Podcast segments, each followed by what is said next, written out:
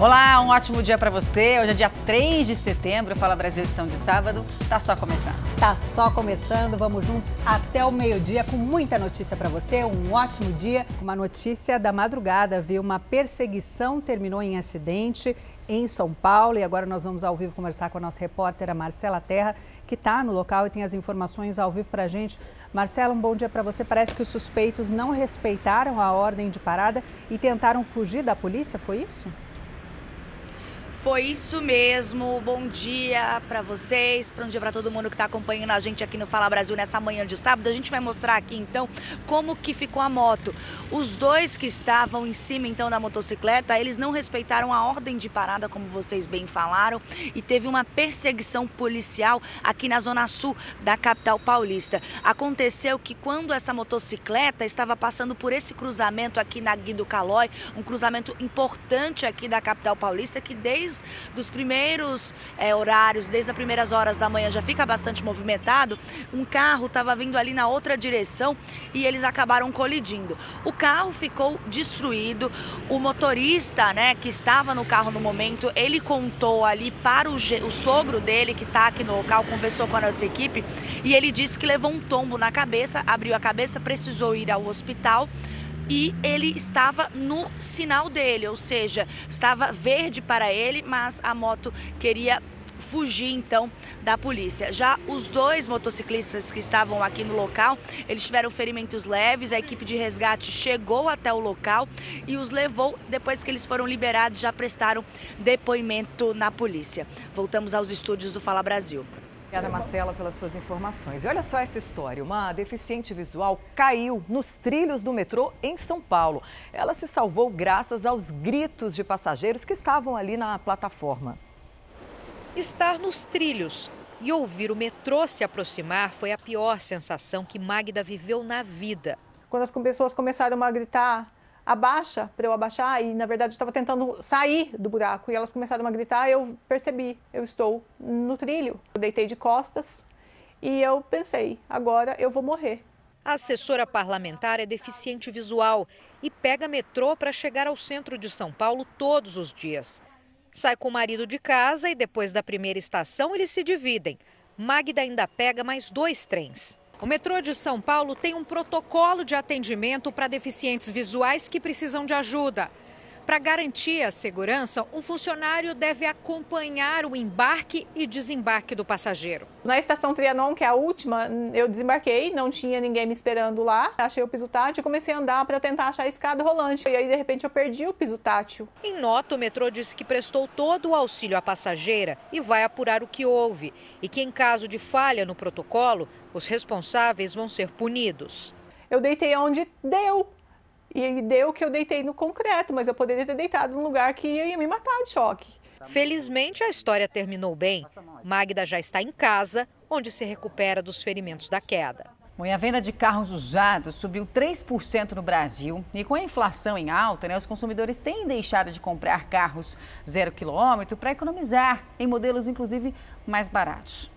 Este é o primeiro carro da Priscila. A influenciadora digital diz que sonhava em comprar um veículo zero quilômetro, mas acabou mudando de ideia depois de muita pesquisa. Comprar carro novo hoje é para rico, tá difícil. As vendas de carros seminovos e usados em Minas Gerais voltaram a crescer. Em julho, foi verificada uma alta de 5,1% em comparação com o mês anterior. Às vezes, clientes que estão buscando um carro mais popular, é, livrar de um financiamento que estão vendendo. No Brasil, a comercialização também avançou, mas a níveis menores que em Minas Gerais. Ao todo, foram 55.449 unidades vendidas em julho, um resultado 3,3% superior ao registrado em junho. O acumulado de vendas em 2022 alcançou a marca de 7,21 milhões de veículos, mas ainda ficou 18% abaixo do alcançado no mesmo período período de 2021. Com os preços das passagens aéreas nas alturas, muita gente tem preferido trocar de carro para pegar estrada em um modelo maior e mais confortável. A expectativa do setor é que o mercado de carros usados continue aquecido no segundo semestre. Também porque os preços dos veículos zero quilômetro estão cada vez mais altos por causa da inflação. Com a taxa Selic nas alturas, a média desses financiamentos está com juros de 10%, o que é considerado muito alto para o mercado. A Priscila diz não ter se arrependido de comprar um carro usado. É melhor do que ficar sem o carro, aí não dá para comprar o novo, bora comprar o usado. Eu tinha medo e estou muito satisfeita. E os casos de miopia, hein, aumentam cada dia mais. Em todo o mundo, 2 bilhões e meio de pessoas têm o problema. A Organização Mundial de Saúde já considera a miopia como epidemia do século XXI. E esse crescimento de casos pode estar ligado ao uso excessivo de telas desde criança. Gabriele tem 20 anos e aos 14 descobriu que tinha uma miopia leve nos dois olhos. Na época você usou óculos? Usei um pouco, mas logo já deixei de lado porque eu não gostava, me incomodava no rosto e não conseguia me adaptar. E quanto tempo que você não faz esse exame de miopia? É, foi uma única vez, há seis anos atrás. O novo exame que a Gabriele fez indicou que o grau da miopia aumentou um pouco. Segundo os médicos, o ideal é acompanhar a evolução do distúrbio todos os anos. A miopia, em termos simples, é a dificuldade para enxergar de longe. Né? É dos distúrbios visuais, um dos mais comuns, geralmente relacionado ao tamanho do olho, que é um pouco maior. Nesse olho, a imagem fica focada um pouco antes, porque o olho é um pouquinho maior, e com isso ela acaba sendo encaminhada para o cérebro um pouco mais borrada e embaçada. A genética é um fator importante para o surgimento da doença, mas nossos hábitos também podem contribuir para que o problema se manifeste.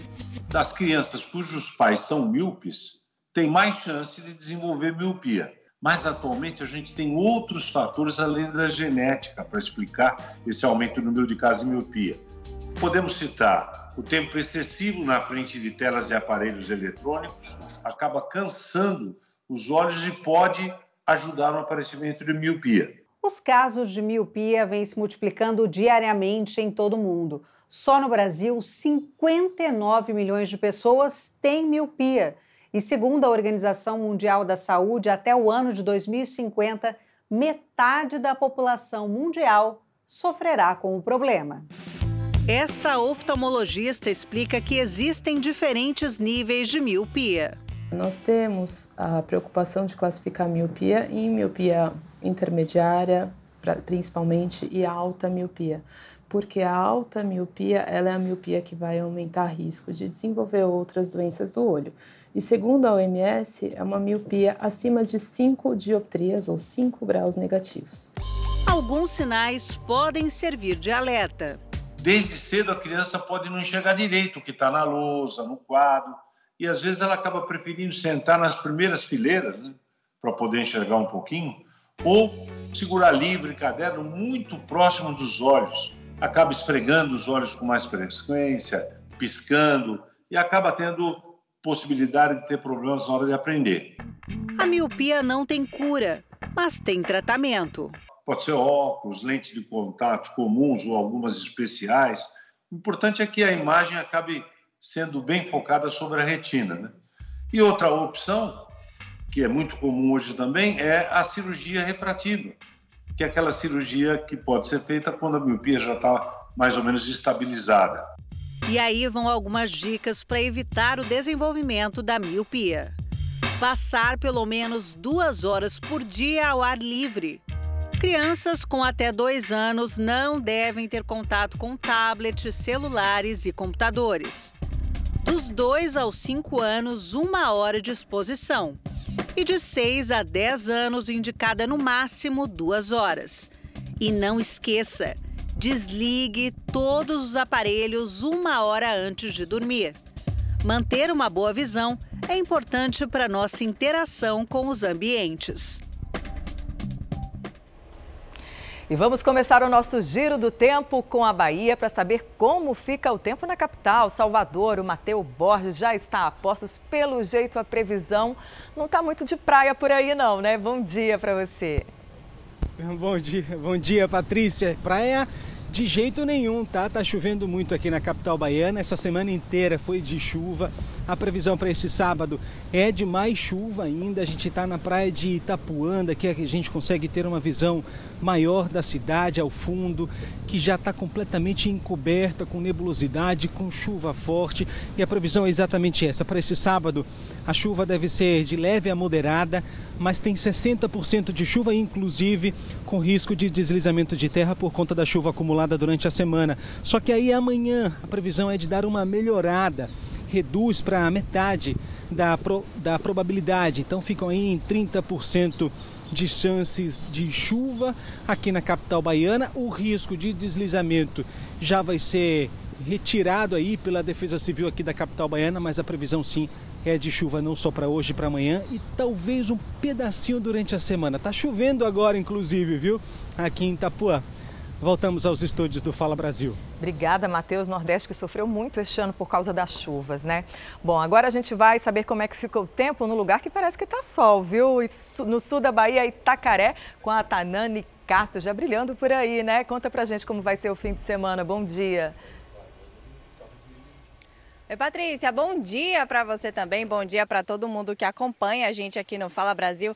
Olha, depois de uma frente fria que chegou aqui no início da semana, que fez despencar e as temperaturas chegou a fazer máxima de 23 graus aqui, 24 e mínima de 12, 13 graus. Esse tipo de temperatura para a gente aqui no sul da Bahia, a gente não tem nem roupa para esse evento, viu? Vou te contar, faz muito frio aqui. Mas desde ontem que essa frente fria está se despedindo aqui no sul da Bahia. O sol está começando a aparecer e as temperaturas elas aumentam um pouco mais nesse final de semana. Hoje, por exemplo, a máxima já pode chegar por volta dos 27 graus e a mínima pode chegar aí aos 18 graus. Tem previsão de chuva também a qualquer hora do dia, por causa aí desse tempo, né, ainda de inverno que a gente está atravessando por aqui. E amanhã o tempo fica bem parecido com hoje, também tem previsão de chuva rápida, isolada a qualquer hora do dia. A temperatura também sobe um pouquinho, chega a fazer a máxima aí de 28 graus e a mínima de 19. Voltamos ao estúdio do Fala Brasil.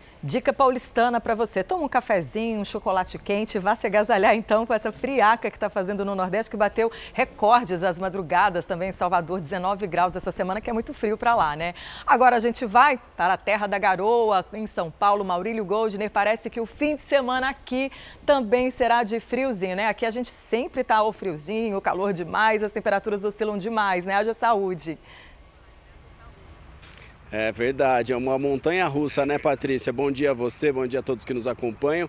E o calor não quer saber de ficar por aqui, não, viu? Ontem até fez a tarde mais quente desse inverno, as temperaturas passaram dos 30 graus, mas hoje já está assim o tempo de novo, ó. Bem nublado, com um friozinho aqui no Parque do Ibirapuera, está mais ou menos 17 graus, e o sábado ainda será assim até mais ou menos o, por volta do meio-dia, quando o sol deve sair, mas à noite deve cair novamente. A mínima deve chegar aos, a, a mínima não passa dos a mínima fica em 14 e a máxima não passa dos 25 graus. Amanhã, domingo, também temperaturas bem amenas e a variação é um pouco menor, mínima de 12 e máxima de 16 graus aqui na capital paulista. Voltamos aos estúdios do Fala Brasil. Ai, que frio. Eu tava com esperança que fosse esquentar, mas começou do fim de semana, quinta e sexta estava legal e agora frio de novo. Então vamos embora se agasalhar aqui em São Paulo. Vamos saber agora como fica a previsão do tempo no Rio Grande do Norte. A Roberta Trindade está lá na Terra do Sol. Amanheceu bem bonita aí em Natal, né? Bom dia para você. Oi, bom dia para você e para todo mundo. A temperatura para hoje é a seguinte: 24 graus a mínima e 30 máxima. O sol aparece, porém, com muitas nuvens. À noite pode chover. Para o domingo, 24 graus a mínima e 29 a máxima. O sol aparece, mas pode chover a qualquer momento. Nós estamos na praia de Cotovelo, litoral sul do Rio Grande do Norte. Fica bem pertinho de Natal, a 22 quilômetros. Lugar calmo, mar tranquilo muito bom vir por aqui, viu? Eu volto com vocês aí no estúdio do Fala Brasil. Obrigada, Roberta, pelas suas informações. Difícil ver Natal assim, né? Nublada, cinza, né? E hora de falar do preço da gasolina. Boa notícia. Ontem a gente mostrou a redução de 25 centavos no combustível vendido para as distribuidoras. Ih, mas será que esse desconto, hein, já pode ser encontrado nos postos? Vamos ao vivo com a Maria Carolina Paz, que está circulando a cidade de São Paulo e tem as informações para a gente. Dê boas notícias, Maria. Você chegou a encontrar gasolina mais barata em algum posto na capital paulista? Já sim, viu, Patrícia? Um bom dia para todas vocês, para quem acompanha a gente no Fala Brasil. Nossa equipe saiu da Zona Oeste e agora está na Zona Sul. Circulamos e encontramos, sim, alguns valores mais altos, ali na, na casa dos cinco reais, outros já abaixo dos 4,80. É o caso desse posto aqui no Ipiranga, 4,67. Inclusive, eu conversei com o gerente e ele me falou que assim que o reajuste chegou na tarde de ontem, dos 25 centavos, eles já fizeram a alteração, mudaram as plaquinhas e o consumidor, é claro, agradece e muito. A gente tem uma dica, um truque para passar para o nosso telespectador. Quando eu chegar na bomba para abastecer, pega o celular, abre a calculadora e aí faz a conta. O valor do etanol, do álcool 13,19 dividido pelo da gasolina 4,67. Se esse resultado der menos de 0,7, está valendo mais a pena abastecer o carro com álcool. É o caso desse local onde nós estamos. Então, o reajuste aconteceu, mas ainda está valendo a pena abastecer com álcool o carro Flex. A gente segue circulando e fazendo essa blitz aí nos postos de combustíveis no dia de hoje volto com vocês no estúdio do Fala Brasil. Obrigada, viu, Maria Carolina, dando todas as dicas aí para o consumidor. Gostei. Bom, as altas temperaturas em algumas regiões do Brasil favorecem e muito a disseminação do escorpião amarelo. É, realmente é um perigo, né? Como eles se alimentam de pequenos insetos, é muito comum encontrar os escorpiões dentro das casas, né? A gente vai saber agora como agir em caso de acidentes. É na cauda do escorpião amarelo que mora o problema. As garras são usadas apenas para segurar a presa e em seguida vem a picada. Geralmente, a pessoa que é agredida por escorpião vai saber que é escorpião. Primeiro, porque dói bastante. Outra, como ele não é rápido, ele vai estar exatamente no local onde aconteceu a agressão. E haverá, então, um inchaço, vermelhidão no local do, do acidente e a pessoa começa a sentir também uma certa dormência no local. O Wellington trabalha com animais sinantrópicos, aqueles que são silvestres, mas conseguem se adaptar e viver no mesmo ambiente que o ser humano. Nessa época do ano de calor mais intenso, as fêmeas se reproduzem mais. Além disso, o escorpião amarelo tem hábitos noturnos, gosta de ficar em ambientes escuros. Crianças de até 10 anos de idade, pessoas com mais de 60 anos devem procurar atendimento médico com urgência se forem picados. A agressão com essa espécie de escorpião é perigoso, tem que procurar sim as unidades de saúde. Nesses casos, a, o HDT, que é o Hospital de Referência do Estado de Goiás, tem que ser procurado. Jovens adultos pode procurar qualquer unidade de saúde que o profissional médico fará aí a correta é, tratamento com relação a essa agressão. Encontrar um escorpião em casa pode ter certeza de que existem outros por ali. Neste caso, é só chamar o centro de zoonoses pelos telefones 3524 3131 ou 3524 3125 e ainda pelo aplicativo Prefeitura 24 Horas. Bom, e para você que estava com saudade, a espera está chegando ao fim, viu? Os peões já se preparam para encarar o jogo da convivência. Muita pressão, romance, provas, enfim, diversão. Não vão faltar nesse confinamento. Então, terça-feira, dia 13, 11 da noite, o bicho vai pegar. Estreia a nova temporada da Fazenda. Atenção, Terra! A nova temporada tá chegando! Eita!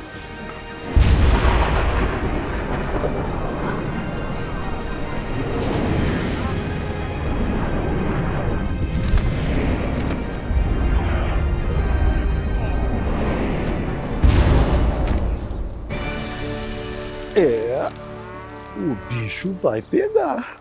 Segunda, dia 12, 11 da noite, você vai conhecer os novos participantes e muitas novidades na pré-estreia da Fazenda. E na terça, dia 13, começa a nova temporada do Celeiro de Lendas. E a Fazenda sempre promete repercussões no dia seguinte. Agora, Roberta Pires, tem uma pergunta. Você sabe de algum nome da lista? Eu não sei de nada. E mesmo se soubesse, ó, eu vi os rumores ali, viu? Ah, tem mas não sei se é verdade, nas né? redes sociais, mas eu acho não... que ninguém sabe de nada. Nem com as suas informações, não? Eu tenho zero. Não. Poxa, queria adiantar para o telespectador do Fala Brasil, mas não vamos conseguir. Vai ter que assistir Vai ter que mesmo. assistir. E dois entregadores de imóveis viveram momentos de terror, infelizmente, em São Paulo. Pois é, eles foram sequestrados, levados para um cativeiro na zona leste da cidade. Um horror. As vítimas permaneceram seis horas ali no cativeiro até serem libertadas finalmente pela polícia. Agora o entregador olha aliviado para a carga de imóveis que ele estava transportando. Mas até alguns instantes atrás, ele e seu ajudante estavam nas mãos de criminosos. Eles foram sequestrados no momento em que faziam mais uma entrega na zona leste de São Paulo. Para fazer uma entrega, assim que entrou, a para fazer a averiguação do cliente e já chegaram abordando. O motorista e seu ajudante ficaram seis horas reféns em um cativeiro. Mas, bem no momento em que os criminosos se preparavam para fazer o transbordo da carga, foram surpreendidos por policiais civis que estavam monitorando o caminhão. Dois assaltantes foram presos e as vítimas sequestradas foram libertadas. Esse período maior que, que, eles, que as vítimas ficaram em poder deles é porque talvez eles estivessem com alguma dificuldade de ter um local para esconder essa carga ou para dar um destino a ela. Os móveis que estavam no caminhão, avaliados em 15 mil reais, eram o alvo principal dos assaltantes. Tudo leva a crer que realmente o objetivo era a carga. Quando eles percebem ali um caminhão, que é baú, normalmente está carregando mercadoria, e que está rodando pela região fazendo entrega, então eles vão com o objetivo da carga realmente. Depois do susto, o entregador pretende continuar trabalhando, prestando mais atenção. Ficar mais esperto, observar a, a, as entregas e pedir mais para Deus para não acontecer mais nada errado. A moradora é suspeita de provocar explosão em apartamento durante uma ação de emissão de, pó, é, emissão de posse em São Vicente, no litoral de São Paulo. Esse imóvel é alvo de um processo civil, foi leiloado, mas a moradora não tinha saído até a data limite e, na verdade, né, o arrematante, digamos assim, pediu a posse do apartamento. A moradora do apartamento, que fica no 12º andar do prédio, foi socorrida e deixou o edifício uma hora e meia após o início do incêndio. Toda a ação começou com uma reintegração de posse. Foi uma requisição judicial, né? nossa equipe veio no apoio ao oficial de justiça e no momento que o oficial de justiça chamou o chaveiro, esse chaveiro veio, fez o arrombamento da porta, como ninguém respondia, né? E ao estar abrindo a porta, foi oferecida uma resistência por um sofá. Tinha um sofá bloqueando a porta, a entrada desse apartamento. Os policiais, junto, em apoio lá ao oficial de justiça, ao tentar empurrar a porta e empurrar o sofá, houve uma grande explosão ali e uma, uma forte labareda de fogo que já iniciou um incêndio dentro do apartamento. Foi necessário um grande efetivo de oficiais para cumprir o mandado judicial e depois conter o fogo. O imóvel incendiado foi para leilão por dívidas de condomínio. O arremate foi feito em outubro de 2021 e desde então a nova proprietária tenta tomar posse do bem. A proprietária do imóvel ela foi informada da arrematação, ela foi intimada pelo oficial de justiça diversas vezes, né? Assim, a gente tentou fazer de uma forma amigável, minha cliente teve paciência para que ela pudesse desocupar o imóvel, tirar os seus bens e tudo mais. Vamos falar um pouquinho da nossa mente, né, que é dominadora, pode causar aí uma série de desentendimentos, inclusive muito sérios nas relações. E os especialistas sempre dizem, né, se nós não dominarmos a mente, podemos ser dominados por ela e aí é que mora o perigo. E nós leigos, sem ajuda, né, é muito difícil a gente conseguir dominar a nossa mente. Como que isso funciona na prática? Como mudar esse comportamento? A gente sabe que tem que mudar, mas não consegue. O nosso comentarista Isaac Efraim vai ajudar a gente hoje com várias dicas no quadro Mistérios da Mente Humana. Mas afinal de contas, Como é que é a nossa relação com a nossa mente? A nossa mente são um conjunto das imagens que o cérebro produz. O cérebro tem a capacidade de produzir imagem. Você não entende isso? É fácil de entender. Fecha os olhos e imagina um elefante cor-de-rosa batendo as orelhas e saindo voando. A mente consegue fazer isso. E a mente cria imagem para tudo. Porém, quando a gente está submetido a processos de forte emoção, de intensa excitação psíquica, que podem ser tanto produzidas por fatores de medo ou por fatores de euforia, essas imagens que a mente cria, elas ganham uma intensidade onde nós, na nossa consciência, perdemos a capacidade de identificar o quanto ela é uma realidade e o quanto ela é apenas e tão somente uma projeção. O estado de loucura completo que acontece nos surtos psicóticos, ou na esquizofrenia, ou nas bipolaridades, é exatamente desse jeito. A pessoa ela é dominada por essas imagens mentais. Então ela acredita que ela é Deus, ela acredita que ela é toda poderosa, ela acredita que ela é perseguida pela polícia.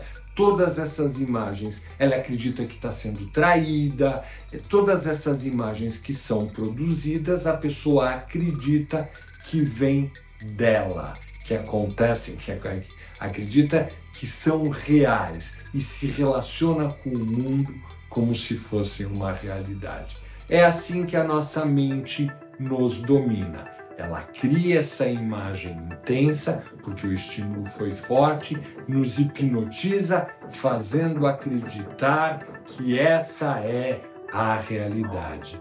E aí nós nos iludimos, e aí nós nos enganamos, e nós cometemos um grande equívoco.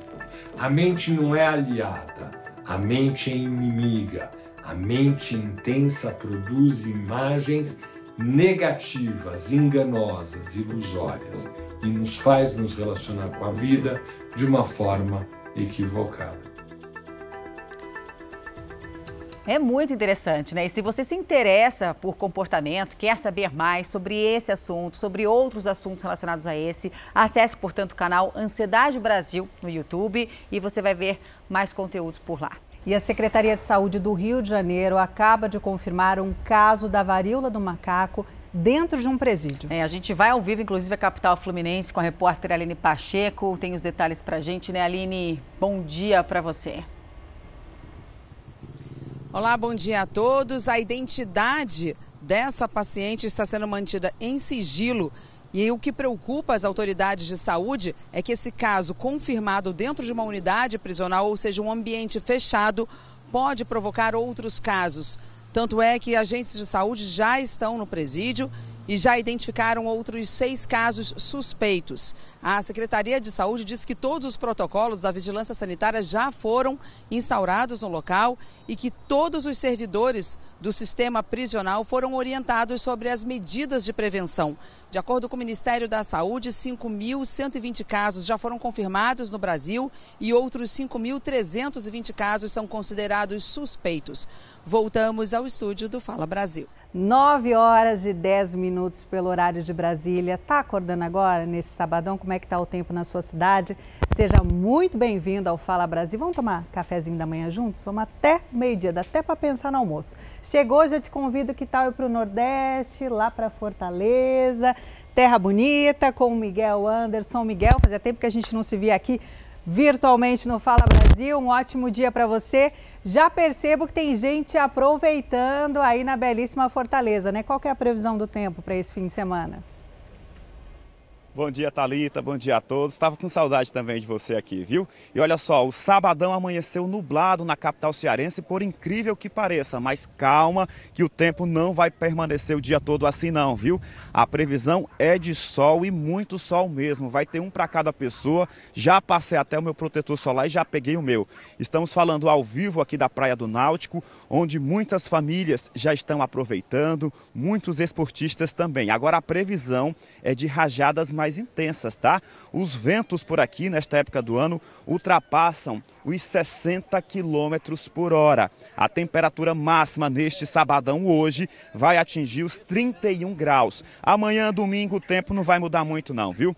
O tempo vai amanhecer já com sol forte, não vai ter chuva, ou seja, eu conheço o meu povo e vai dar praia. A temperatura a temperatura mínima vai ser de 23 graus e a máxima de 31 graus aqui na capital cearense. Ou seja, final de semana sem chuva, somente assim, o tempo nublado, mas daqui a pouquinho o sol vai chegar chegando. E depois desse convite para para todo o Brasil. Eu volto com vocês aí nos nossos estúdios. Obrigada, Miguel. Daqui a pouco a nuvem sai de cena e o sol vai tomar o seu protagonismo. Já muita gente na praia ali em Fortaleza para 9 e 12 da manhã, né? Obrigada pelas suas informações. Vamos continuar viajando? Você e eu, vamos para Goiânia, saber como é que vai ficar o tempo por lá com Mônica Novaes. Mônica, um ótimo dia para você. Que lugar bonito, bem cheio de árvores, é um parque aí em Goiânia. Conta pra gente qual a previsão para esse sábado e domingo?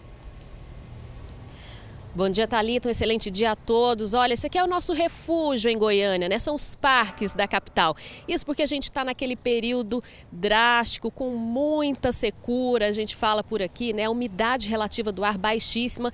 Goiânia amanheceu nesse sábado com um dia lindo, céu azul, nenhuma nuvenzinha no céu. Já estamos com 110 dias sem chuva por aqui, sem a menor previsão de chuva, menor possibilidade de cair água no céu nos próximos dias. Então, o jeito é vir para os parques, é se hidratar bastante. Agora a gente está com a temperatura agradável, em torno dos 20%, mas vai fazer um calorão. Lá para o meio da tarde chega a 33, 34. O domingo pode ser ainda mais quente, chegando a 35 graus e nas últimas semanas já entramos em estado de alerta em relação à umidade relativa do ar, que já está abaixo, chega abaixo de 20% e pelos próximos dias, tanto na capital como em alguma cidade do interior, pode chegar a 12%, aí já seria um estado de emergência. Então a dica é fazer como o pessoal que está aqui no parque, né? Aproveitar esses momentos mais fresquinhos do dia para fazer caminhada, fazer aquele exercício de leve, se hidratar bastante, beber muita água de coco, reforçar aí o protetor solar e esperar pela chuva, que ainda demora, acho que só lá para outubro, viu? Eu volto com vocês no estúdio do Fala Brasil. Nossa, Mônica, tá longe ainda quase quatro meses sem chover em Goiânia e temperatura para lá de tem 30 graus esse final de semana. É o que você falou, é muita água, é se hidratar, que é um calorão e a umidade do ar baixíssima. Obrigada, Mônica, pelas suas informações. Vamos pegar e descer a serra, vamos lá para o litoral de São Paulo, vamos para Santos conversar com Juliana Vaz. Juliana, um ótimo dia para você. Pelo seu cabelinho, tá rolando um vento, mas está nublado. Nossa, Santos, mas já tem muita gente na praia fazendo atividade física, né? Bom dia. Oi, Thalita, ótimo dia para você e para todos que nos acompanham. Pois é, o meu cabelo não está conseguindo disfarçar, tá ventando bastante aqui em Santos, nós estamos na ponta da praia.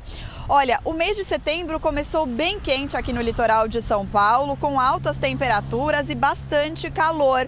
Só que uma frente fria que veio do sul e avançou para o sudeste mudou completamente a temperatura e o tempo neste final de semana. Hoje, neste sábado, o sol até pode aparecer entre nuvens, mas tem previsão de pancadas de chuva à tarde e à noite o tempo também deve ficar chuvoso. A mínima para este sábado é de 17 graus e a máxima é de 23. O domingo também deve ser cinza aqui na Baixada Santista e as temperaturas até devem cair um pouquinho mais. A mínima será de 15 graus e a máxima de apenas 19. O tempo vai ficar fechado durante todo o dia com previsão de chuva e céu nublado. Volto aos estúdios do Fala Brasil. E obrigada, Juliana. Não vai dar para aproveitar tanto, né? Obrigada pelas suas informações. Belo Horizonte, lembra pãozinho de queijo, cafezinho da manhã? Vamos para lá saber como é que está o tempo nesse sábado e também domingo. Regiane Moreira, um ótimo dia para você. Onde você está e esse sol deve permanecer? Olá, ótimo dia para você, Thalita, e para todos que nos acompanham. Já comi meu pãozinho de queijo hoje, viu? Olha, o sol, felizmente, vai ficar nesse fim de semana depois de uma semana gelada. Foi complicado, viu? Olha, a previsão para esse sábado é de máxima de 29 graus. A mínima foi de 12. Agora, amanhã deve esquentar ainda mais. Vai dar até para curtir um clube. Mínima de 14 e máxima de 31 graus. O céu deve ficar como a gente viu agora, com pouquíssimas nuvens. Não tem previsão de chuva, viu, Thalita? O alerta da Defesa Civil, então, porque o tempo aqui também está muito seco. Tem mais de um mês que não chove, então se hidrata bastante, coloca aquela toalha molhada na cabeceira da cama se você não tiver um umidificador em casa. Voltamos ao estúdio do Fala Brasil. Boa dica, Regiane. Assim a gente consegue dormir melhor com essa secura do ar, né? Vamos voltar lá para o Nordeste, lá para cima do nosso mapa, no Maranhão, saber como é que vai ficar o tempo por lá com a Beatriz Pereira. Beatriz, um ótimo dia para você. Como que vai ficar o tempo neste final de semana aí em São Luís? Olá, bom dia, bom dia a todos que estão nos assistindo aqui no Fala Brasil. Olha só, aqui em São Luís tem muito sol, bastante o sol. De vez em quando ele dá uma sumidinha, mas ele tá aparecendo por aqui sim. E um tempo perfeito, né, para aproveitar uma praia em família e para os fitness, fitness até fazer uma atividade física. A expectativa para esse fim de semana é de sol com aumentos de nuvens pela manhã e pancadas de chuva à tarde e à noite. A, o clima por aqui a temperatura fica aí a mínima de 24 graus e a máxima de 32 graus. E nós escolhemos hoje o nosso cenário, um trecho aqui da Baía de São Marcos, muito bonito, com vários barcos aqui, os pescadores já se colocando a ponto para sair a qualquer momento para o mar. E essa vista aqui que eu volto ao estúdio do Fala Brasil. Obrigada, viu, Beatriz? E olha, está programado para hoje, às quatro da tarde, a segunda tentativa de lançar o foguete à Lua. A missão Artemis precisou ser remarcada, né, depois do vazamento de hidrogênio na primeira tentativa, no comecinho da semana. O foguete vai ser lançado sem tripulantes, porque a NASA quer primeiro estudar a superfície lunar e assegurar que o equipamento pode levar humanos nas próximas viagens. E se tudo der certo, em 2025, a NASA vai enviar a primeira mulher à Lua. Vamos ver se agora vai. Bom, e para quem sonha em visitar o Japão, uma boa notícia: o país vai flexibilizar a entrada de turistas no país. Veja essa e outras notícias agora no nosso Giro Internacional. A partir do dia 7 de setembro, os estrangeiros vão poder visitar novamente o Japão sem a necessidade de contratar um guia. O Japão também vai aumentar, a partir da semana que vem, a cota diária de chegada de turistas de 20 mil para 50 mil pessoas. E claro, quem tomou pelo menos três doses da vacina não precisa mais apresentar um teste negativo para a Covid-19. De Osaka, Silvia Kikuchi. A gente continua aqui com um antigo golpe que volta a ser usado para enganar os consumidores. São empresas de dedetização que combinam cobrar um determinado valor e aí no final apresentam uma conta muito mais cara. Então, gente, desconfie. Durante o serviço, elas alegam a necessidade de serviços adicionais, serviços que não foram combinados. Para se ter uma ideia, em um dos casos, o orçamento de 300 reais saltou, sabe para quanto? 15 mil reais. Tudo começou com as formigas na cozinha. Até que o dono da casa recebeu a ligação de uma empresa de dedetização oferecendo o serviço. Pedindo que viesse fazer um orçamento. Né? Aí no, no dia a pessoa chegou e já subiu com todo o material de dedetização e já borrifou alguma coisa na própria cozinha. O funcionário começou a encontrar pozinho em lugares que o proprietário nunca tinha visto. Eu acho que ele, ele já tinha isso aí com ele. Eu acho que nessa hora ele distribui, distribui isso. Você não percebe, né? O preço, que inicialmente era de 300 reais pela dedetização das formigas, ficou em 15 mil reais por causa dos cupins. O senhor teve até que ligar no banco para liberar o valor. E só percebeu que foi enganado no dia seguinte, quando conversou com vizinhos, eles nunca tinham ouvido falar na dedetizadora. Aí que a gente falou, olha, temos um golpe. Segundo a Associação de Controladores de Pragas Urbanas de São Paulo, esse tipo de golpe é antigo e voltou a ser aplicado. Muitas vezes eles falam que a casa vai cair, que o telhado vai desabar, que o cupim comeu parte das colunas da, da residência, o que não é verdade. Uh, e aí, nesse desespero, a pessoa acaba concordando em fazer o serviço. Muitas vezes, os dedetizadores cobram por litro de produto utilizado no serviço. Eles dão um valor estimado no início e depois dizem ter usado muito mais do que imaginavam e o preço vai lá em cima. A dica é desconfiar se os funcionários já começarem o trabalho sem dar o orçamento. E nunca contrate a empresa se ela cobrar por litro de produto. Não se pode ter alteração no percurso aí do trabalho, ele dizer que precisou utilizar mais produto. Isso não existe. Como a atividade é técnica, a empresa ela sabe exatamente o que, que ela vai precisar, o que ela vai usar. No Procon, as reclamações sobre dedetização entram na categoria de reparo e manutenção. De janeiro a agosto, foram 1.600 registros no estado de São Paulo, uma média de seis por dia. Na medida do possível, exige um orçamento, porque o orçamento ele é uma prova de boa-fé objetiva de que o consumidor se comprometeu com aquilo que está previsto no orçamento e que não vai ter surpresas no decorrer. É isso, a gente pede o orçamento até para saber se cabe claro, no nosso bolso. Não, não dá para ter um orçamento no final que ninguém está rasgando. Não faz o menor dinheiro, sentido. né? E depois da Anvisa decidir pela manutenção da proibição dos cigarros eletrônicos, né, Roberta, aqui no Brasil, agora o Ministério da Justiça fez mais uma determinação. Pois é, o Ministério suspendeu o comércio do, dos dispositivos né, em mais de 30 empresas, sob pena de multa diária no valor de 5 mil reais. Jaci é dona de uma tabacaria de produtos tradicionais. O fumo de corda é o principal. Ela até trabalhou com cigarros eletrônicos por um tempo parou antes da proibição, mas os clientes continuam procurando. A procura é muito grande. Inclusive, é tão grande que a gente tem que falar, gente, é o Procon e a Anvisa que são os responsáveis da gente parar depois da permanência da proibição de venda, importação e propaganda dos também chamados dispositivos eletrônicos para fumar em julho pela Anvisa, agora o Ministério da Justiça fez mais uma determinação. Suspendeu o comércio em 32 empresas no Brasil em um prazo de 48 horas. A multa por descumprimento é de 5 mil reais. Em Goiás, o PROCON se juntou à Delegacia do Consumidor para uma fiscalização mais rigorosa. Nós vamos montar uma operação porque a partir de agora nós vamos fechar os estabelecimentos que foram pegos é, comercializando essas substâncias. Então, em parceria com a DECOM, que é a Delegacia do Consumidor de Goiás, nós vamos fazer esse trabalho agora já nos próximos dias. Além da proibição dos cigarros eletrônicos nas lojas físicas, a Secretaria Nacional do Consumidor determinou a mesma regra para três empresas de vendas online. Uma delas é dona de pelo menos quatro dos maiores sites de e-commerce do país. Mesmo assim, o Procon acredita que o dispositivo continuará em circulação. A maioria desses produtos eles chegam contrabandeados e, obviamente, que as pessoas vendem diretamente por grupos de WhatsApp, por Facebook e demais redes sociais. Mesmo com as proibições, a Receita Federal apreendeu nesta sexta-feira 500 cigarros eletrônicos de maconha, junto de 5 quilos de rachixe. Tudo foi encontrado na bagagem de um passageiro no Aeroporto Internacional do Recife.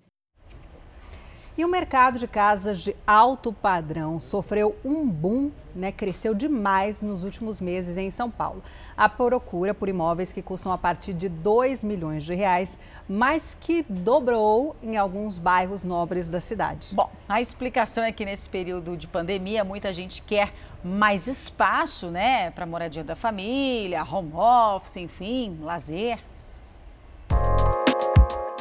Eliana acabou de comprar uma casa nova. Vai trocar a que mora hoje por outra em um condomínio.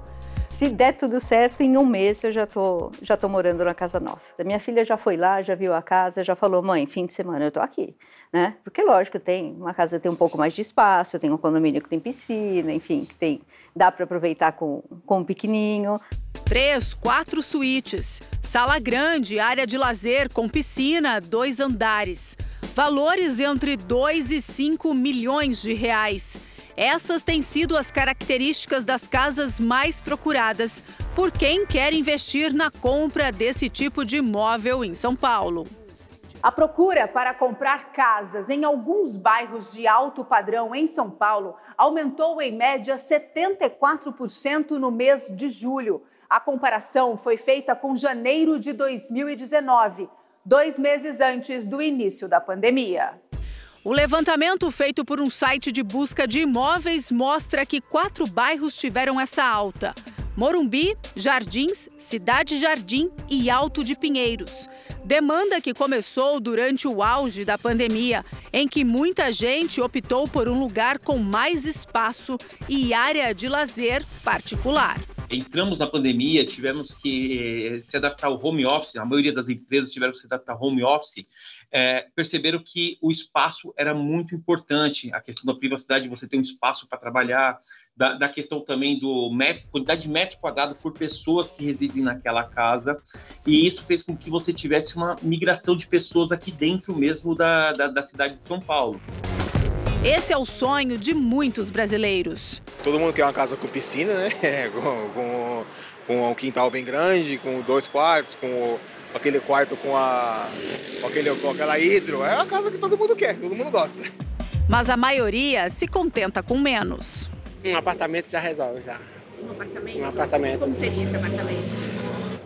Dois quartos, sala, cozinha. Independente de tamanho, para mim não importa, ainda mais ter a casa própria é o importante. O levantamento feito pelo site de buscas também mostrou que no mesmo período, a procura por compra de casas de forma geral caiu 15% na cidade, o que mostra que o segmento que cresceu foi puxado por pessoas e famílias com mais poder aquisitivo que a média da população. Essas pessoas do alto padrão, elas viveram aquele momento da pandemia, se estabilizaram, conseguiram se manter, reduzindo seus gastos, conseguiram fazer a sua poupança e agora elas estão fazendo, na verdade, é, o upgrade, né? Então ela está vendendo a sua residência e trocando por uma mais alta. Esse aumento de demanda por casas grandes também tem acontecido na região metropolitana de São Paulo. Mais afastadas do centro, os valores ficam mais baixos. Só que mesmo assim, os preços subiram cerca de 30% nos últimos meses. O pessoal mais jovem que pensava muito em ficar em apartamento pela questão da facilidade do dia a dia, e não ter tanto trabalho, acabou realmente pensando e, e decidindo optar por mais espaço e também proximidade à natureza. Foi justamente esse um dos atrativos para a Eliana e a família. Você abre a sua porta e tá, tem uma mata do lado, eu acho que isso é, é bem bacana. Pesou bastante para gente. A polícia do Rio de Janeiro descobriu um galpão que era utilizado por criminosos para armazenar caminhões roubados. Segundo os investigadores, os bandidos roubavam os veículos, levavam para o local, mudavam a placa e adulteravam o chassi. Depois disso tudo, traziam os caminhões para São Paulo. Depois de quatro horas em poder de bandidos, o caminhoneiro não consegue disfarçar o medo. Por isso, esconde o rosto. Ao passar por Parada Angélica, em Duque de Caxias, teve o caminhão roubado. Segundo o motorista, eram pelo menos três ladrões, todos armados. Não quero passar nunca mais na minha vida. Ele só falou para ficar tranquilo, porque o chefe deu uma missão a ele, ele tinha que cumprir. Que se eu não fizesse nada, que ele não ia esculachar, não ia mexer em nada que era meu. Que eu podia ficar tranquilo. Acionada, a Polícia Militar localizou este galpão no bairro Jardim Gramacho, também em Duque de Caxias. No local, às margens da rodovia Washington Luiz, os PMs encontraram o caminhão da vítima. Além do caminhão recuperado, outros veículos foram encontrados no galpão. Uma perícia da Polícia Civil apontou que dois deles também eram roubados: esta van e um caminhão baú. Esses caminhões estavam aqui, estava só aguardando o momento de seguir. Júlio dos Santos, morador da cidade paulista de Bauru, estava no galpão quando os policiais chegaram. Reconhecido pela vítima, foi preso em flagrante por roubo. Um comparsa conseguiu fugir. Segundo a polícia, os ladrões agiam da seguinte forma: os caminhões roubados eram trazidos para este galpão. Aqui, as placas eram trocadas e os chassis adulterados. Feito isso, os veículos eram levados para São Paulo, onde acabavam vendidos placas e diversas peças de outros veículos foram encontradas no galpão. O delegado vai seguir investigando o esquema criminoso e espera prender outros integrantes do bando. Agora uma contagem regressiva para a reinauguração do Museu do Ipiranga. O local será reaberto para o público na próxima quinta-feira, após ficar nove anos fechado. É, a repórter Maria Carolina Paz tem as informações para a gente. Maria Carolina, muita expectativa por aí, já conta para a gente. Roberta, para onde a gente olha, tem funcionário trabalhando aqui. Atrás de mim, por exemplo, estão ajustando o piso.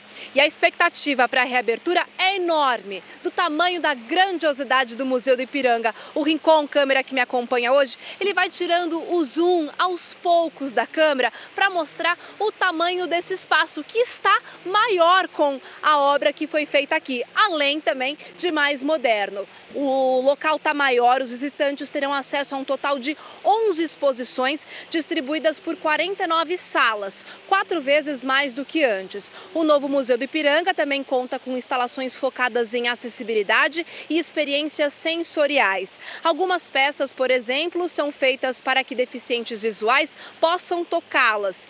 Itens consagrados também permanecem no local, como o quadro Independência ou Morte, de Pedro Américo, e uma maquete de 5 metros de largura do próprio edifício. Nos dias 6 e 7, a visitação será para o público restrito, mas assim, a partir do dia 8, o espaço será reaberto para o público em geral. Os responsáveis acreditam que o Museu do Ipiranga poderá receber cerca de um milhão de pessoas por ano. Olha só, onde eu tô, dando tchau aqui para a câmera, bem longe. E olha que notícia boa: nos dois primeiros meses, até o dia 6 de novembro, a entrada é gratuita, vai valer muito a pena. Um beijo, abraço para vocês aí no estúdio do Fala Brasil. E uma adolescente de 14 anos foi resgatada em uma situação de trabalho infantil. Ela trabalhava como uma babá na casa da família, Roberta. Pois é, o casal teria prometido, né, dar continuidade aí aos estudos dessa jovem, mas mas foi descoberto que ela não estava matriculada em nenhuma escola e que recebia 600 reais por mês, roupas e itens de higiene pessoal para trabalhar no local. O Ministério Público do Trabalho, com autorização da Justiça, foi até a casa do casal denunciado em Belém e encontrou a menina de 14 anos que trabalhava como babá. A menina é do município de Bagre, na região do Marajó, e foi trazida para a capital paraense no mês de julho, com autorização dos próprios pais. O casal teria prometido dar continuidade aos estudos da adolescente, mas o Ministério Público descobriu que ela não estava matriculada em nenhuma escola e recebia recebia 600 reais por mês, roupas e itens de higiene para cuidar dos dois filhos da família. Ela dava banho, alimentava e brincava com as crianças. A responsável pelo abrigo, onde a menina foi acolhida depois do resgate, disse que ela recebeu atendimento psicossocial. A gente trabalha primeiro a questão do acolhimento, né? Sentimento de segurança. Os pais da adolescente foram até o abrigo e disseram que ignoravam que esta era uma situação de exploração de trabalho infantil, mas receberam orientação. A jovem passou dois dias no local e já está com a família em casa. Em relação aos empregadores, né, eles tiveram que fazer o pagamento das verbas rescisórias correspondentes, né? É, firmaram um termo de ajuste de conduta com o Ministério Público, que é uma forma de solução extrajudicial de um conflito, e se comprometeram a não mais incorrer nesse tipo de prática. Bom, agora a gente viaja mais um pouquinho ao vivo pelo Brasil. A gente vai direto para Porto Alegre com a Natália Sattler para saber como é que fica o tempo por lá, né, Natália? Bom dia por aí. Bom, aí também ficou uma montanha russa, né? Durante a semana, esfria, depois esquenta. Como é que tá hoje? Bom dia, Roberta. Bom dia para a audiência do Fala, Bra... Fala Brasil. Exatamente, é uma montanha russa, viu? A gente brinca aqui no sul, no Rio Grande do Sul, que os gaúchos enfrentam as quatro estações do ano em uma semana só. É complicado. Haja saúde. Hoje, por exemplo, sabadão com sol, parcialmente nublado ali e tá gelado, agora marcando 11 graus no termômetro, mas com sensação térmica de 7. Muito frio aqui em Porto Alegre. E esse é o padrão climático para todo o Rio Grande do Sul nesse fim de semana. O domingo não deve ser diferente. No domingo também vamos ter sol com algumas nuvens, temperaturas que variam de 9 a 16 graus, então a máxima não vai subir tanto, 16 graus ali mais ameno e vai, de, vai despencar à noite também. Esse tempo mais firme fica pelo menos até segunda-feira aqui no Rio Grande do Sul, quando uma massa, quando na verdade uma instabilidade se aproxima do território gaúcho aí e traz chuva na terça, na quarta, na quinta-feira um solzinho de novo e na sexta chuva de novo volto para o estúdio do Fala Brasil. É uma montanha russa, sem dúvida, Natália. Obrigada, viu, pelas informações. A gente vai agora para Alagoas para saber como é que fica o clima por lá com a Maria Maciel. Maciel, né, Maria? Bom dia para você. Então, como é que tá o tempo em Maceió, hein? Bom dia para você, Roberta. Muito bom dia a todos. Olha, quem vê o tempo assim, aberto e com sol, nem imagina que a capital amanheceu com chuva. Isso mesmo, teve chuvinha na madrugada e no início da manhã, mas agora o tempo abriu por isso, muita gente aproveita já para ir à praia. Segundo as previsões meteorológicas, há previsão de chuvas isoladas em algumas regiões do estado. Então, pode ser que esse solzinho seja encoberto por alguma nuvem durante o dia, mas vai ficar assim, esse tempo bem gostoso para quem quiser aproveitar o dia de lazer. Já no domingo, a previsão é de sol com poucas nuvens. Então, para quem quer saber, vai da praia assim nesse domingo e é bom para curtir, né? Curtir essas belezas. Voltamos com vocês aí no estúdio do Fala Brasil. Que praia linda, obrigada, viu, Maria? A gente agora vai para mais um giro, só que vai para Manaus com a Natália Teodoro ao vivo, né, Natália? Bom dia para você. Como é que vai ficar o tempo por aí? Sempre muito calor, né? Mas como é que vai ficar sábado e domingo? Bom dia, Roberta. Bom dia para todo mundo. Muito calor, viu? Sábado já amanheceu ensolarado, mal tem nuvens no céu, mais cedo estava mais fresquinho, tá? Agora a gente já deve estar tá aí na casa dos 29 graus. A máxima prevista para hoje é de 34 graus e não tem previsão de chuva, não, tá? A gente está em meio ao verão amazônico, temperaturas sempre altas, sempre calor e pouca chuva. Olha, o Amazônia está muito bem essa semana, viu? A rotina só volta ao normal para muita gente na quinta-feira, porque aqui também é feriado na segunda-feira, dia da elevação do Amazonas à categoria de província, a independência do Amazonas. Então aí o pessoal emenda, né? Segunda, terça e quarta só volta a trabalhar na quinta-feira e a previsão é muito parecida com a de hoje. Não tem previsão de chuva para os próximos dias. As temperaturas devem variar entre 24 e 36 graus. Então vai dar para aproveitar bastante o nosso Amazonas com muito sol e descanso por aqui, viu? Eu volto com vocês no estúdio. Tá certo, obrigada, viu, Natália? A gente vai para Belém, no Pará, com a Marília Argolo. Marília, bom dia para você. Vai ter a tradicional chuvinha? Oi, Roberta, muito bom dia para você, bom dia para todos que acompanham o Alfala Brasil. Com certeza vai ter a tradicional chuvinha, sempre tem aqui em Belém, né? Mas olha, o sábado amanheceu ensolarado, mas já existe uma formação de chuvas aqui na capital paraense. Olha só, nuvens já se formando no céu. À tarde e à noite tem previsão de pancadas de chuvas. Para domingo a previsão não muda muito. A temperatura máxima é de 32 graus e a mínima de 23 graus.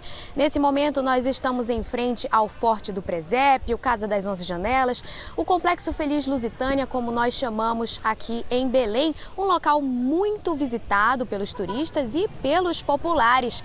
E a gente volta com você com essa linda imagem da capital paraense. Voltamos aos estúdios do Fala Brasil. Obrigada pelas suas informações. E a gente sempre olhando as árvores, né? A gente sempre é apaixonada nas árvores. Já pensando, parece um quadro, lindo, dá tanta lindo. paz em situação preocupante no maior reservatório de água viu, na região metropolitana de São Paulo. É, com as chuvas abaixo da média, né, o sistema Cantareira opera com o menor nível para o mês em sete anos.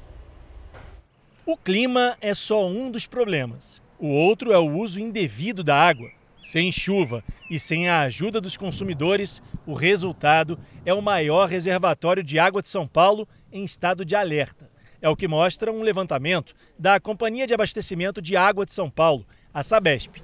O Cantareira fechou o mês de agosto com um nível de água 20% abaixo do ideal para essa época e já preocupa as autoridades. O sistema Cantareira opera hoje com 32,7% da capacidade. Isso significa que o reservatório tem menos de um terço da água que comporta. É o menor nível dos últimos sete anos para esse período, de agosto e setembro, que também é um dos mais secos por aqui. E a previsão de chuvas para os próximos meses não é muito animadora. A falta de chuvas no sul e no sudeste pode ser explicada pelo fenômeno climático Laninha, que deve permanecer até o final do ano ele provoca um clima de extremos, com estiagem nessa área do país e temporais no norte e no nordeste. De acordo com o Centro Nacional de Monitoramento e Alertas de Desastres Naturais, o CEMADEM, houve chuvas abaixo da média em todos os meses do ano. Para o professor do Instituto de Energia e Ambiente da Universidade de São Paulo, Pedro Cortes, a estiagem agravou a situação do reservatório.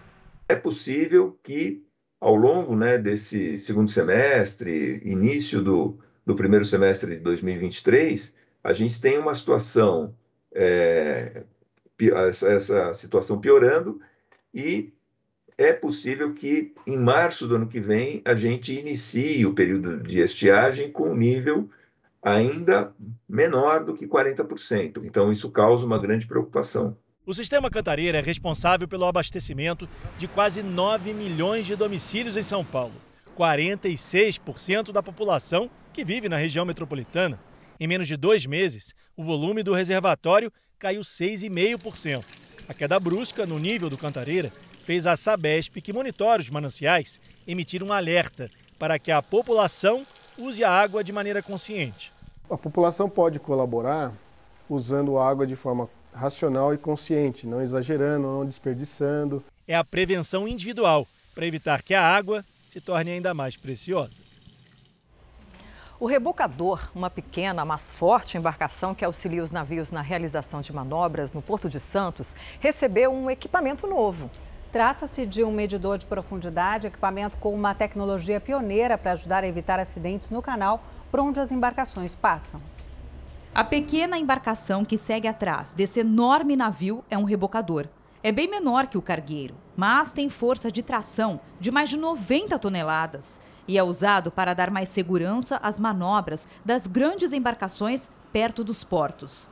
Muitas vezes são utilizados dois até três rebocadores como esse.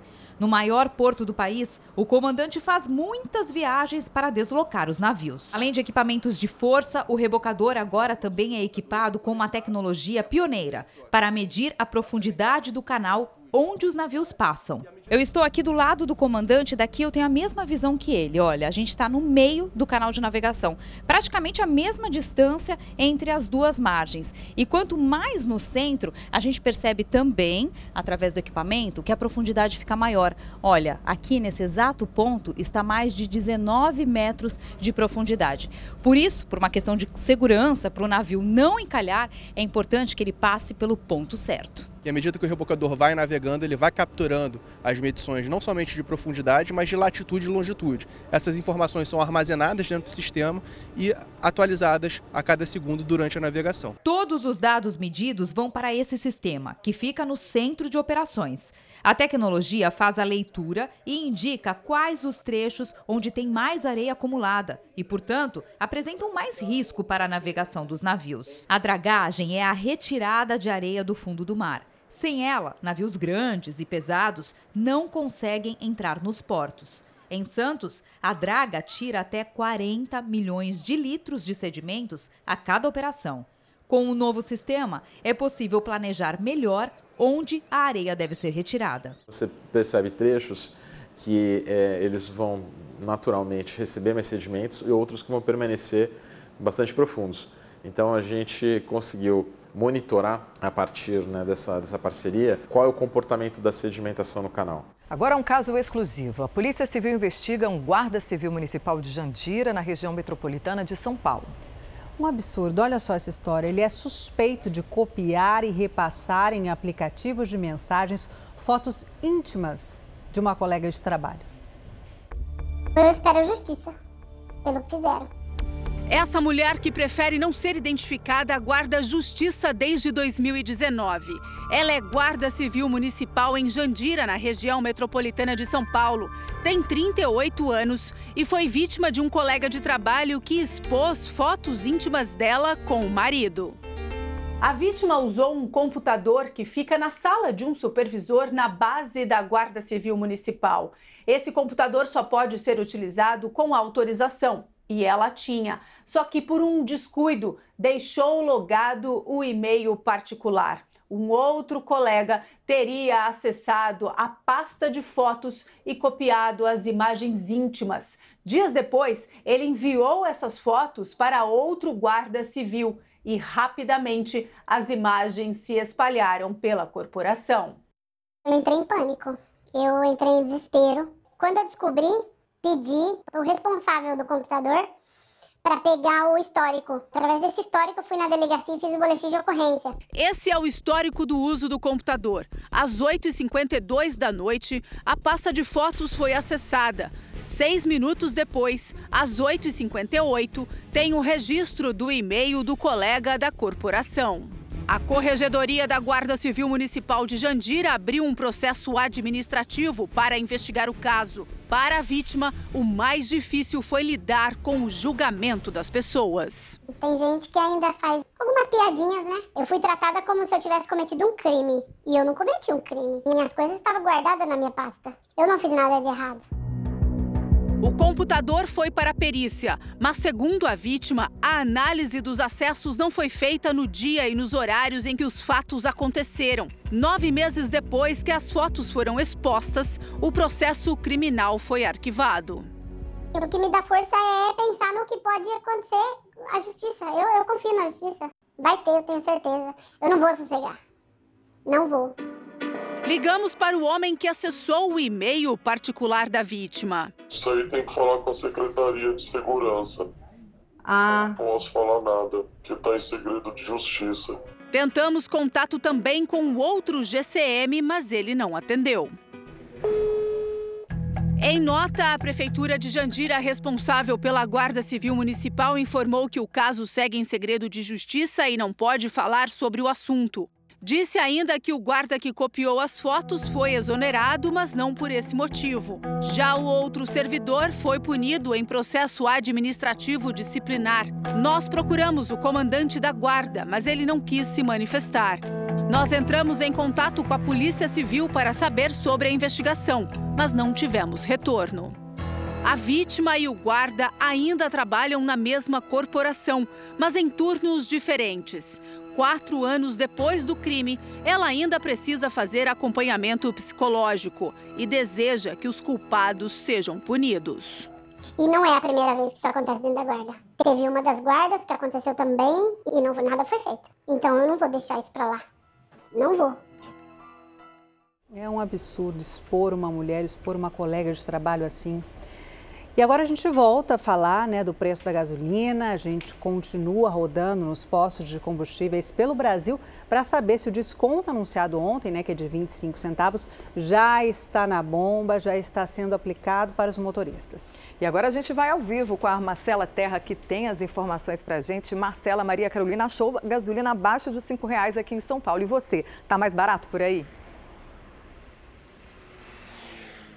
Tá mais barato sim. Bom dia novamente. Encontrei aqui no posto na Zona Sul a gasolina a R$ 4,59. O preço mudou hoje pela manhã, porque eles ainda estão comprando né, o combustível novo. A gente vai mostrar aqui para vocês, olha só.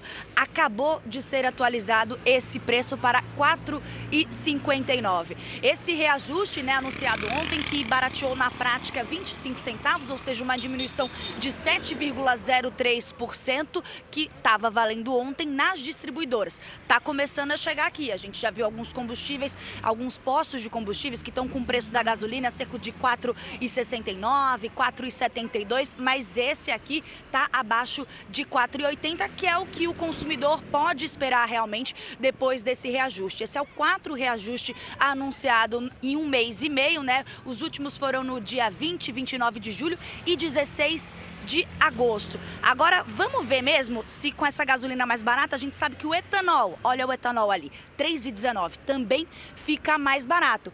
Então vamos fazer uma continha aqui rápido, pessoal, para ver se está valendo mais a pena. Olha só, vou dar uma dica. A gente divide aqui o valor da gasolina, ou, aliás, o valor do etanol, ou seja, 3,19, dividido por 4,59.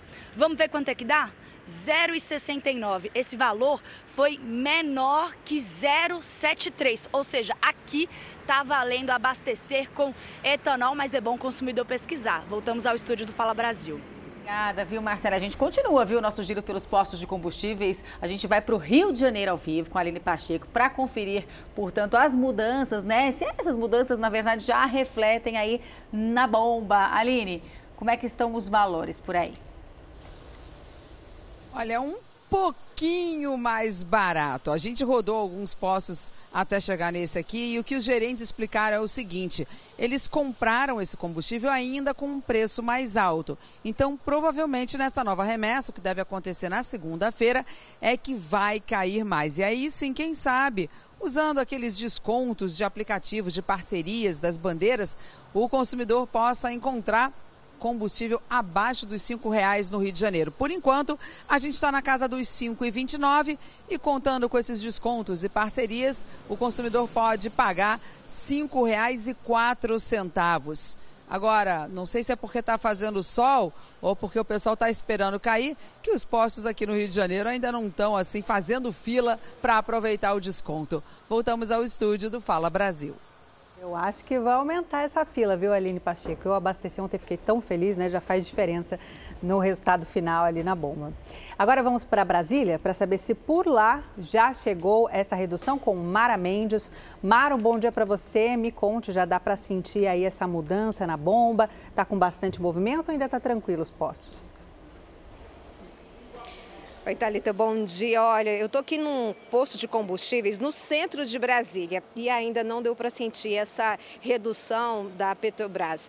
Mas, Thalita, o que chama a atenção aqui é porque, mesmo antes dessa redução do, da Petrobras, o litro da gasolina já estava sendo vendido aqui a R$ 4,64 para quem paga à vista e para quem paga no crédito R$ 5,24. Os donos dos postos de combustíveis aqui em Brasília alegam que só vão reduzir, só, o consumidor só vai sentir a redução aí, essa nova redução da Petrobras, depois quando chegarem aí as novas notas fiscais das distribuidoras, que é quando eles vão fazer as novas compras. Mas o que também tem chamado a atenção aqui em Brasília é que o mercado, o preço está meio confuso, viu? Às vezes, quando a Petrobras ela reduz o preço do litro da gasolina, os postos eles reduzem, mas dias depois voltam a aumentar. E aí o consumidor fica confuso nessa história. Aqui, o litro do álcool está sendo vendido a R$ 3,87. Então, há uma diferença de um real, aí, quase praticamente um real para o litro da gasolina. Por isso, não está compensando muito é, essa questão do abastecimento com o álcool, mas sim com a gasolina. Eu conversei com o presidente do Cinti Combustíveis, que disse que aqui em Brasília a gente só vai poder sentir mesmo essa última redução da Petrobras daqui uma semana com a pesquisa da ANP. Talita, voltamos ao estúdio do Fala Brasil. E a Groenlândia, famosa pelos icebergs, começou a sofrer os efeitos, viu, das mudanças climáticas. E agora as autoridades estudam formas de manter o turismo sem acelerar o derretimento das geleiras. Considerada a maior ilha do mundo, a Groenlândia tem uma população bem pequena 55 mil habitantes. É tão pouca gente que não daria nem para encher o famoso estádio do Maracanã. Mas o que talvez você não saiba é que esse destino congelante pertence à Dinamarca e recebe milhares de turistas todos os anos. É o caso de Genoveva Vidigal, que adora o frio e foi até a ilha admirar as geleiras. Mas até os imensos icebergs da Groenlândia estão sofrendo com as mudanças climáticas. Mais de 3 trilhões de toneladas de gelo derreteram nos últimos 10 anos, elevando o nível dos oceanos em um centímetro. Preocupados com a preservação dos icebergs, as autoridades da Groenlândia começaram a limitar a quantidade de visitantes por dia Queremos controlar o turismo aqui. Não temos capacidade para lidar com tanta gente, disse o representante da terceira maior cidade da ilha. Segundo especialistas, os gases do efeito estufa, emitidos por aviões e barcos, contribuem diretamente para a destruição do ambiente e aceleram ainda mais o fim das geleiras. Se toda a ilha da Groenlândia derretesse, o nível do mar subiria 7 metros e causaria verdadeiras catástrofes em todo o mundo. Bom, a sensação do momento é o álbum, né, da Copa do Mundo do Catar. E olha só, a figurinha do Neymar está entre as mais procuradas, viu, pelos colecionadores. Mas rara, ela pode chegar a valer o quê?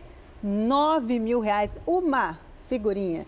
E não é que o advogado de São José dos Campos, no interior de São Paulo, achou a do Neymar, aí você fala, nossa, deu sorte, né? Achou a do Neymar, depois ele achou a do Messi. Seria só mais um álbum de figurinhas da Copa de um apaixonado por futebol. Mas podemos dizer que o Eduardo tem uma raridade nas mãos. Não o livro, mas o que está colado nele. Olha eles aí, Neymar e Messi, na versão ouro da categoria Lendas. No mercado, essa figurinha do Neymar pode custar até 9 mil reais e a do Messi, mais de 3 mil. Sempre que, que me encontram na rua, para, pede para ver a figurinha, tem o álbum, né? Porque eu colei, mas eu não ando. Para mim é, é, é um tesouro que eu deixo guardado às sete chaves. Os cromos raros são de 20 jogadores, divididos nas versões Bordeaux, Bronze, Prata e Ouro. A editora colocou em circulação apenas 80 figurinhas desse grupo. É sorte demais conseguir duas em uma mesma compra, concorda? Não tinha sorte para nada. Aí veio a sorte, né? Vamos abraçar. O advogado de São José dos Campos fez a primeira compra de figurinhas logo que o álbum foi lançado. Inicialmente, o Eduardo não fazia nem ideia do quanto valiam essas duas figurinhas. Na verdade, ele estava mais preocupado e valorizando mais essas outras figurinhas aqui, olha, com brasões e também seleções que já levantaram a taça. Ele considerava que essas sim eram figurinhas valiosas, né, Eduardo? Por quê? Isso mesmo. Até então, eu considerava as, as douradas e as brilhantes as mais valiosas, as mais raras do álbum que gritavam os meus olhos. Mas pela beleza. Isso mesmo, pela beleza. Esse ano ele já investiu mais de R$ 1.200. 1.500 figurinhas compradas. Diante da repercussão, ele até recebeu ofertas para vender os dois álbuns. Um, com a capa dura, está colada a figurinha do Neymar e o outro, a do Messi. Já chegou uma oferta né, no valor de 3 mil reais, mas não aceitei. Agora, você venderia essas figurinhas? Olha, apaixonado da forma que sou pelo álbum, acredito que não. E olha, aqui dá para viajar sem sair de casa, viu? Vamos a mais um giro para saber como fica o tempo pelo Brasil neste fim de semana. Aline Pacheco, direto do Rio de Janeiro, bom dia para você. Que dia lindo, hein? Por enquanto, começou com 17 graus, eu estava com casaco, fiz o efeito cebola, tirei. 24 graus no sol, delícia, mas começou o vento, começou a sombra, olha lá, chegaram as nuvens. E esse anúncio aí é porque vai chover no fim da tarde, pancada de chuva. E aí no meu domingo de folguinha, tão esperado, vai ser de chuva o dia inteiro, mínima de 13 graus. Olha como vai cair a temperatura, máxima de 20. E só à noite é que a chuva deve ficar um pouquinho mais fina. Mas enquanto isso, enquanto ainda tem céu azul, o pessoal tá pegando o carro aqui na direção é da praia, que eu sei que você também gosta, Patrícia. Eu adoro, Aline. Aproveita o dia frio aí para descansar debaixo das cobertas, assistir TV, a Record, não é isso? Vamos agora para Brasília com a Mara Mendes. Mara, bom dia. Por aí o céu está sem nuvens, né? Diferentemente do Rio de Janeiro. Oi, Patrícia, bom dia. Exatamente, céu de brigadeiro aqui em Brasília nessa época do ano e a temperatura mínima registrada é de 12 graus, a máxima de 28 e segundo o IMET, o sol vai ficar o dia todo sem nuvens no céu e à noite tempo aberto ainda sem nuvens. A umidade relativa do ar vai variar entre 19 e 64%. Esse é o ponto negativo, viu, Patrícia, nessa época do ano aqui em Brasília. A gente tem céu de brigadeiro, mas infelizmente a umidade relativa do ar, ela cai. Então o pessoal tem que se hidratar bastante aqui em Brasília. Voltamos ao estúdio do Fala Brasil. Fica a dica e não fazer exercícios naquele horário mais difícil, né? De 10 a 5. Bom, agora a gente vai até Vitória, no Espírito Santo. Alessandra Ximenes, bom dia para você. E aquela pergunta que não pode faltar por aí, né? Vai da praia?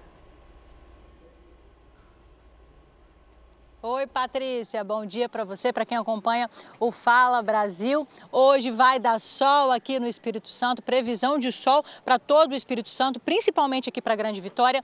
Não chove, tá um dia bem bonito por aqui, tá? O solzão aqui aparecendo, o céu azul, dá para ver aí a nossa cidade, um pedacinho de Vila Velha também. E vai ser assim durante todo o final de semana. Hoje e amanhã, temperaturas acima dos 30 graus. Na última semana fez bastante frio aqui, então o Capixaba vai aproveitar a praia quem gosta vai da praia hoje e amanhã. Logo depois daqui, eu já estou indo curtir a minha praia, porque eu estou de folga depois daqui. Volto com vocês no estúdio do Fala Brasil. E agora a gente vai falar de uma história trágica. Uma mulher morreu depois de enroscar o cabelo em uma máquina. Sabe aquelas máquinas de transportar bagagens que tem no aeroporto? Isso aconteceu em Nova Orleans, nos Estados Unidos. A German Thompson, essa moça que a gente vê na imagem, de 26 anos, uma jovem, era funcionária do aeroporto e ajudava na retirada das bagagens de um voo quando enroscou o cabelo na esteira que transportava as malas. Ela ficou gravemente ferida, chegou a ser levada a um hospital, mas não resistiu, infelizmente. Tanto o aeroporto quanto a companhia aérea lamentaram o caso e disseram que vão prestar, claro, todo o auxílio necessário à família de German. Mas que morte trágica, né? Para a família saber que a pessoa estava trabalhando ali tudo bem e o cabelo enroscou na esteira. Caso terrível. E muita gente por aí corre o risco de envelhecer mais rápido. Isso porque a luz emitida por celulares, que a gente passa o dia inteiro, por tablets, computadores, acelera a perda de colágeno, que é a proteína que dá firmeza para a nossa pele. Quanto tempo você fica no celular por dia? Cerca de 5 horas. São 9 horas de trabalho, né? e eu trabalho o dia inteiro na frente do computador mais o tempo que a gente fica no transporte mexendo no celular. Isso é um risco. Muito tempo de exposição a telas pode deixar a pessoa com a aparência mais envelhecida, segundo um estudo de uma universidade dos Estados Unidos. Os celulares, computadores, tablets e televisão emitem uma luz de LED azul que faz mal para a pele. Você se preocupa com isso? Ah, se preocupo. É, por quê? então os cremes que eu estou passando não tá adiantando. Os médicos dizem que a luz azul é similar à radiação solar. A luz azul, ela é considerada uma luz maléfica para a pele, porque acelera a degeneração do colágeno. Os cientistas usaram moscas no experimento. Algumas foram expostas a uma quantidade excessiva de luz azul outras ficaram no escuro. Os insetos que tiveram contato com a luz apresentaram morte precoce das células, o que reflete diretamente no envelhecimento. A conclusão dos pesquisadores é que esse processo acontece exatamente igual com os seres humanos. 30 minutos antes de você começar a trabalhar frente às telas, você deve usar o filtro solar. Alisson é cantor e compositor. Ele diz que é dependente das telas. Passa horas e horas por dia no celular. Tudo na minha vida, eu acho, durante o dia a dia, eu uso meu celular para compor, uh, ah, para afinar o meu violão, eu uso o afinador digital, né? Então, para ver um vídeo engraçado à noite para dormir, então eu não desgrudo. Fomos dar uma olhada na quantidade de tempo que o Alisson costuma ficar em frente à tela por dia. Dia 30 de agosto, 9 horas no celular. Você nem percebeu que você ficou 9 Não, horas? não percebi, não percebi. Ah, devo ter acordado já com o celular na mão e fui durante o dia. Agora o cantor tem um motivo para tentar reduzir essa exposição. A beleza, se você não, não, não se cuidar, hoje é um fator que conta. que conta muito na carreira de um artista. Um levantamento da Fundação Getúlio Vargas mostrou que no Brasil há atualmente mais de um celular por habitante. São mais de 242 milhões de aparelhos para uma população de cerca de 214 milhões, de acordo com o IBGE. Para se proteger, o jeito é intensificar o filtro solar. É, já que é assim, né, eu posso retocar duas vezes por dia, né? E um casal de araras pode ajudar a repovoar as matas do interior de São Paulo. A espécie corre risco de extinção. A reserva fica em Santa Rosa de Viterbo, tem 50 hectares de área nativa. Seis araras já foram soltas aqui, com autorização do Ibama desde o começo do ano. Outras 12 terão o mesmo destino, segundo Humberto, biólogo responsável. O projeto prevê reintroduzir as araras canindé na região, onde elas não são mais vistas há muito tempo. Elas estão extintas entre 50 e 80 anos daqui da região. É, e agora a gente pegou a responsabilidade de retornar esses bichos para cá. As araras soltas aqui vêm de dois criadouros, um do Rio de Janeiro e outro de Salto, em São Paulo. Todas ganham essa plaquinha com o número e o telefone do Humberto, para não deixar dúvidas de que os animais são livres, mas fazem parte de uma iniciativa ecológica. Essas aves costumam ser alvo de caçadores e traficantes. Durante a entrevista, o Caio, essa arara macho, pousou no ombro do Humberto. É do Caio e outras duas aves a missão mais importante aqui. Ele é um dos animais que é tutor dos filhotes e que acaba guiando eles pela área de, de soltura para que eles não fiquem perdidos. E a nossa intenção aqui é que essa espécie volte para a natureza, que volte para ficar aqui. Que linda, né? Foi depois de dois anos suspensa por causa da pandemia, né? Aquela famosa guerra de tomates na Espanha está de volta. São 130 toneladas de tomates que foram usados nessa tradicional batalha, né? E é uma brincadeira que deixou as principais ruas da cidade de Bunhol totalmente aí vermelhas, né? Mais de 20 mil pessoas, incluindo turistas, participaram dessa festa que surgiu ali nos anos 40 depois de uma briga de verdade, né, com tomates. Eu sei que é uma tradição, isso tem, né, enfim, há 40 anos, mas eu não deixo de pensar na, em quanto de matando a fome esses tomates poderiam ali estar sendo usados para muita Exatamente, gente, né? pensei a mesma coisa, Roberto. É complicado. Hoje em dia a gente vê 130 toneladas de alimento serem É. jogados como É brincadeira, uma né? brincadeira tomatada, não dá, né? É, a gente falou há pouco, né, Roberta, que a figurinha do Neymar custava 9 mil reais, né? Então tá valendo ouro. O que, que acontece? Os bandidos já conseguem dar um Vai ter o jeito golpe, né? de entrar. E agora temos o que? Golpe das figurinhas. Golpe das figurinhas. Está circulando ali nas redes sociais, né? Uma suposta promoção, viu, gente? Que oferece um álbum, um álbum e mais 400 figurinhas para você responder um questionário. Cuidado.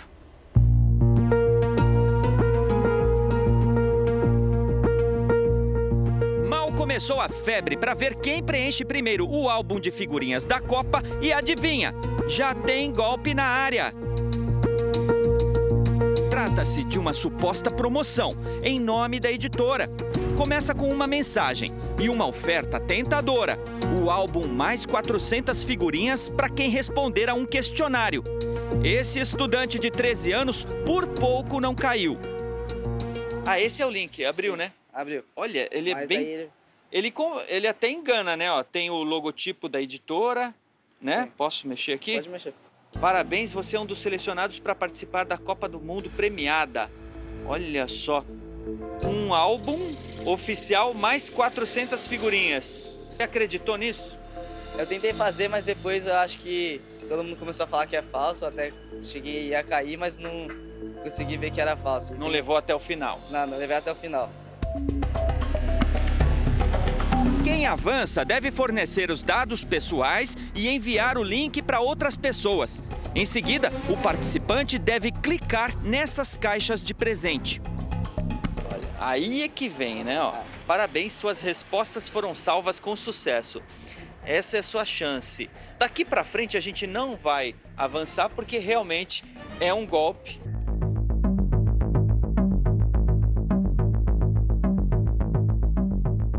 O apetite dos golpistas tem uma explicação.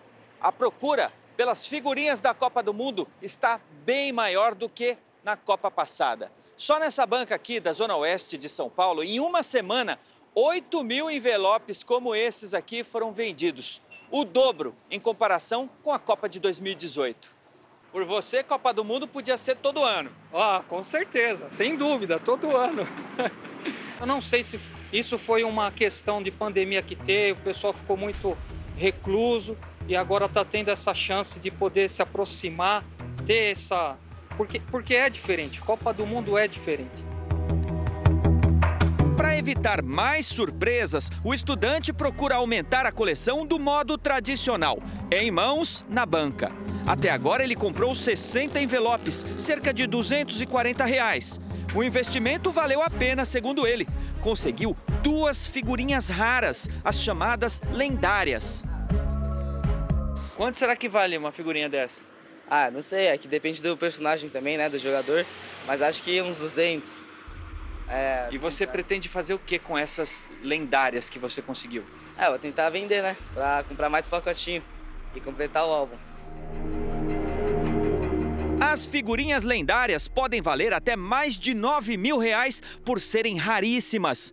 Uma dessa, do craque Neymar, saiu em Minas Gerais para o Miguel, eu amei ela. Eu achei muito bacana que eu ganhei uma das figurinhas mais raras de todas.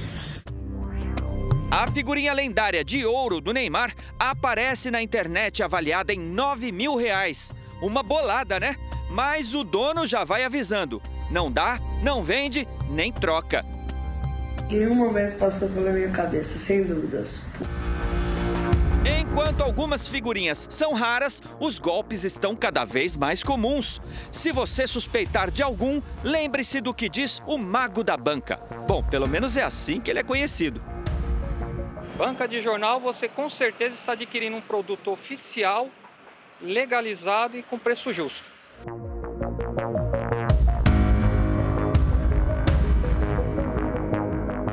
Bom, e a gente fica por aqui. Um ótimo dia para você, viu? Um ótimo dia para você. Mais notícias ao vivo no Balanço Geral. Você fica agora com The Love School. Aproveite bem o seu fim de semana. tchau. tchau. tchau. tchau.